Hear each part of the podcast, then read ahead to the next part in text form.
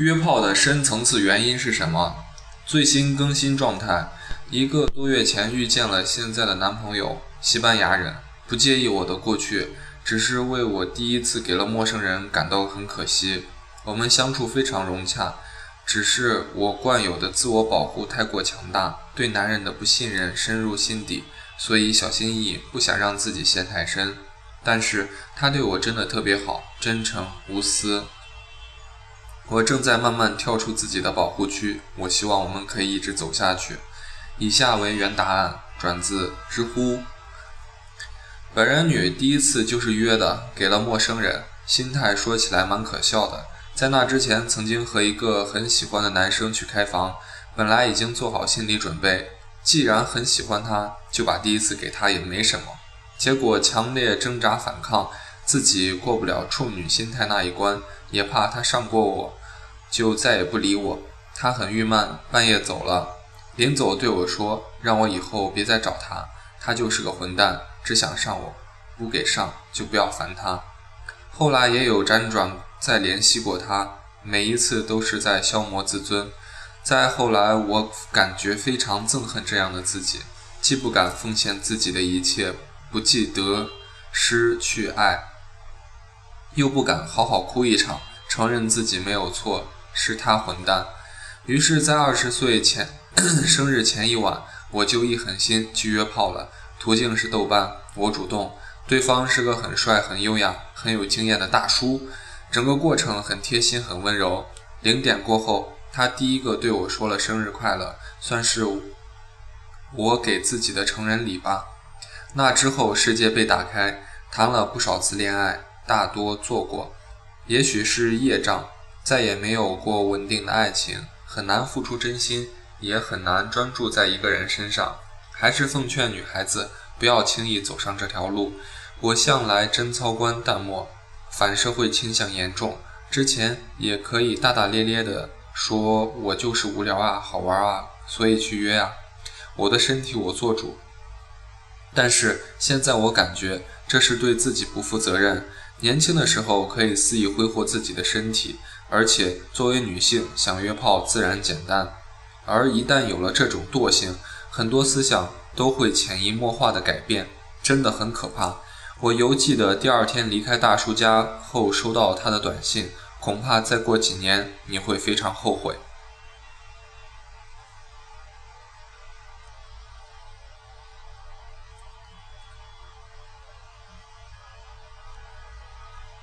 匿名用户二。首先赞匿名。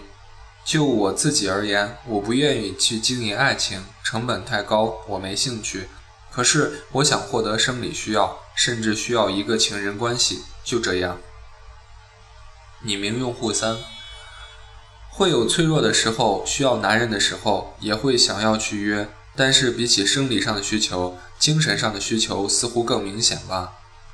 会找依然保持联系的，并且相互信任的前男友去约，其他人基本上不考虑。二零一五年三月十九号修改，为了忠于我的内心，把之前的答案删除了。感谢各位的赞，居然是我上知乎以来得过最高票的答案了。匿名用户四，我是离婚后开始约炮的。自己的想法就是有了孩子，真的没有太大的想法重新组建家庭。毕竟一个女人带着孩子还是不那么容易找，所以拼搏事业最重要。问题是自己也有需要啊，而且需要还很强烈，所以就约喽。别人都不知道我结过婚有孩子，反正就是下班后的几个小时，大概十点前到家，一周三次，挺好的。匿名用户五。有一长期炮友，第一次就是给了他豆瓣认识，聊了三个月以后决定约见面。对方是一个很温柔、斯文的海归，单身，正在考博士，不在一个城市，平均每月见一两次。反正可能是观念不一样，我到现在也没觉得约炮有什么不对，自己的人生自己负责吧，没必要向别人解释什么。匿名用户六。第一次给了一个喜欢了三年的爱人，从此以后走上了打炮无止境的路，和爱人、和喜欢我的人、和约我的男神、和并不喜欢的男朋友、和后来喜欢的男朋友。打炮是为了什么？我不是不爱我的爱人，不是不喜欢我的男神，也不是不喜欢我的男朋友。性的诱惑力太大了，我喜欢。匿名用户七，我二十二不到，大概有五十个，因为需要通过吸引男人来不断的证明自己。青春期因为身材外貌的原因很自卑，后来脱胎换骨，骨子里还是需要别人的肯定，肯定我的身材、我的相貌、我的各种，所以通过不断吸引、碰见喜欢的勾引，来证明自己作为女人的活力的魅力。这是心理问题，我知道。还有一个原因是我自己瘾也挺大的，对我来说，脸和身材是第一位，当然，安全卫生必不可少，没病带套。半年复检一次。匿名用户八，亲身经历者来说说自己约炮的原因。我是妹纸，自己开网店，空余时间也只是看看剧。我单身两年多了。首先，我根本没有渠道去认识到男朋友，我是比较宅，自认为性欲还算中等水平吧，一般一个礼拜自慰一次。自从约炮之后，性欲问题得到了解决，这一点是最重要的。我是一个很专一的人，如果我有男友，我是不会去约炮的。当然，如果对方是有女友的或者已婚，我也是绝对不约。不过这个蛮难鉴定的，坚持自我的底线就好。现在有稳定炮友，已经维持半年的约，无任何感情纠葛，饿了就去吃饭，想做爱就去约。约炮和吃饭也是一样的，解决生理需求。其实大部分人没那么多深层次的原因。匿名用户九，女，二十一岁，今年刚开始的约炮生涯。约的原因很简单：一是以前从没试过，一直好奇；二是刚结束了一段不怎么成功的长时间恋情，挣脱了束缚，怎么都觉得应该做点以前被捆绑着不能做的事情。有感情时以对方为主，所以诸多事情都要揪，都要征求对方意见。所以分手后做了挺多看起来叛逆又非主流的事，而且发现自己竟然更享受单身状态，觉得以前各种奔波于爱情啊、男人啊的中间真是愚蠢爆了。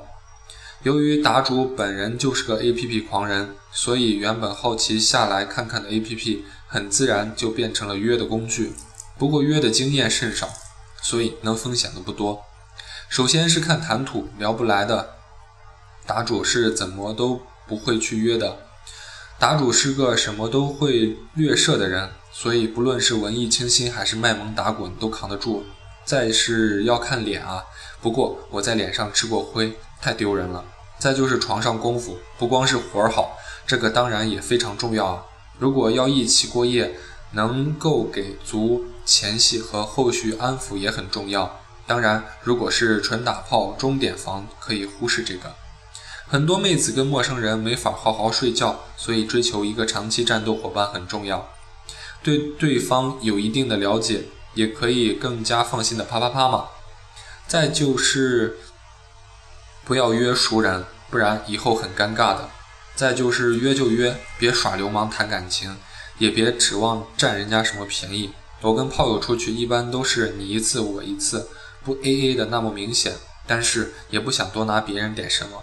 打纸对爱情还有抱希望的，但是现在只想安静的走肾，坐标郑州，异地不约。